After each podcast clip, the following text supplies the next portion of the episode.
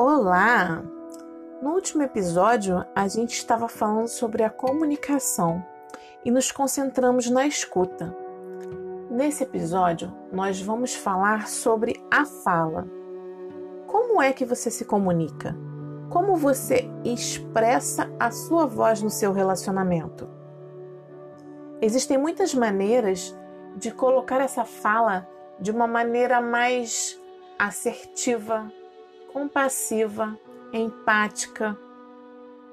Como você fala pode fazer a diferença entre uma briga ou um acerto de contas, ou um ajuste no relacionamento. Vamos conversar sobre isso?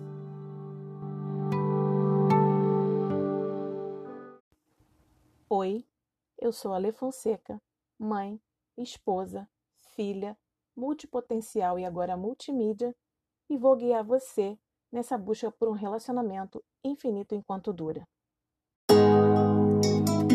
Infinito enquanto dura.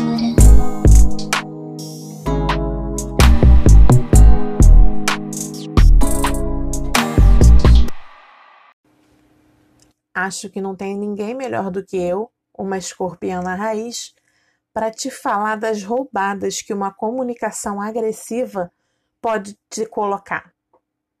Por aqui eu tenho a sorte de ter um capricorniano muito tranquilo, que me olha com aquela cara intrigante, me faz parar para tentar entender o que está acontecendo, respirar e não despejar toda a minha agressividade de uma vez.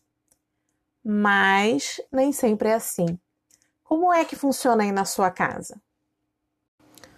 Muitas vezes a assertividade é confundida com a agressividade mas se expressar de uma maneira pontual é uma excelente característica para você desenvolver. Às vezes, menos é mais, mas a gente precisa tomar cuidado para não colocar essas palavras de uma maneira muito seca e muito dura, para fugir da agressividade, expressar de maneira assertiva o que a gente está pensando mas com amorosidade, com afetividade. Não é fácil. Quer ver uma coisa que a gente sempre faz sem nem se dar conta? Que bloqueia a audição do receptor da mensagem. O nosso parceiro simplesmente desliga quando a gente diz: Você sempre faz isso. Ou você nunca faz isso. Ou toda vez você faz isso.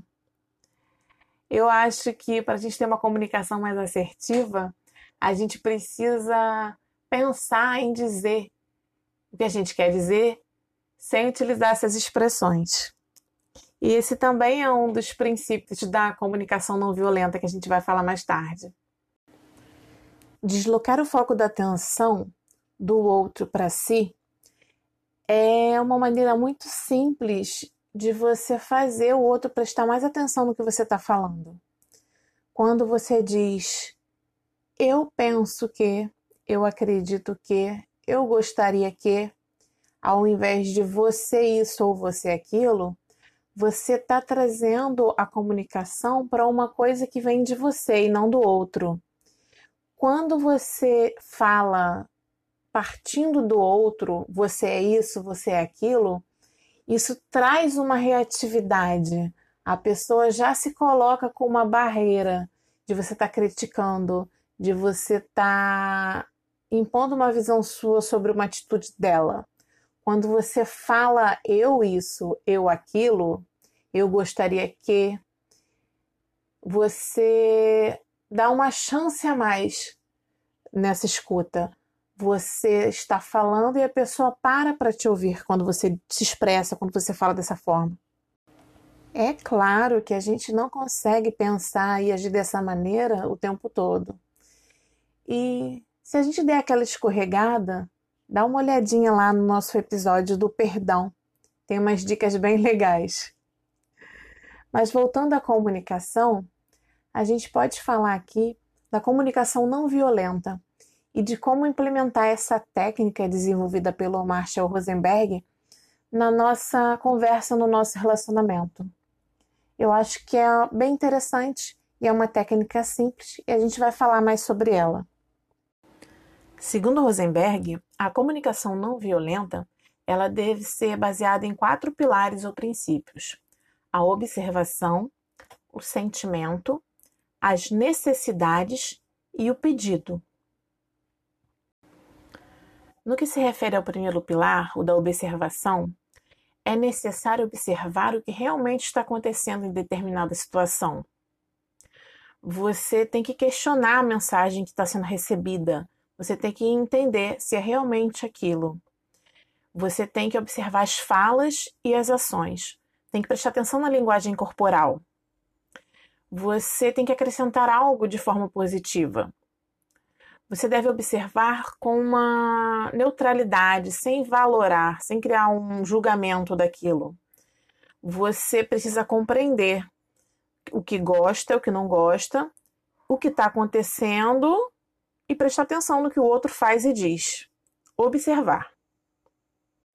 A partir dessa observação, é necessário entender qual sentimento essa situação desperta. É importante nomear o que você está sentindo, entender se é mágoa, medo, raiva, felicidade.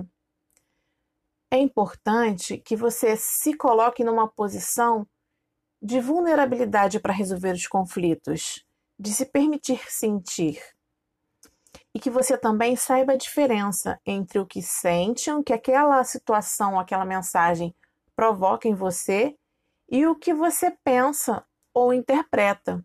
Porque às vezes a situação te dá um sentimento ruim, mas você conscientemente analisando percebe que é uma questão interna sua e não tem nada a ver com a mensagem.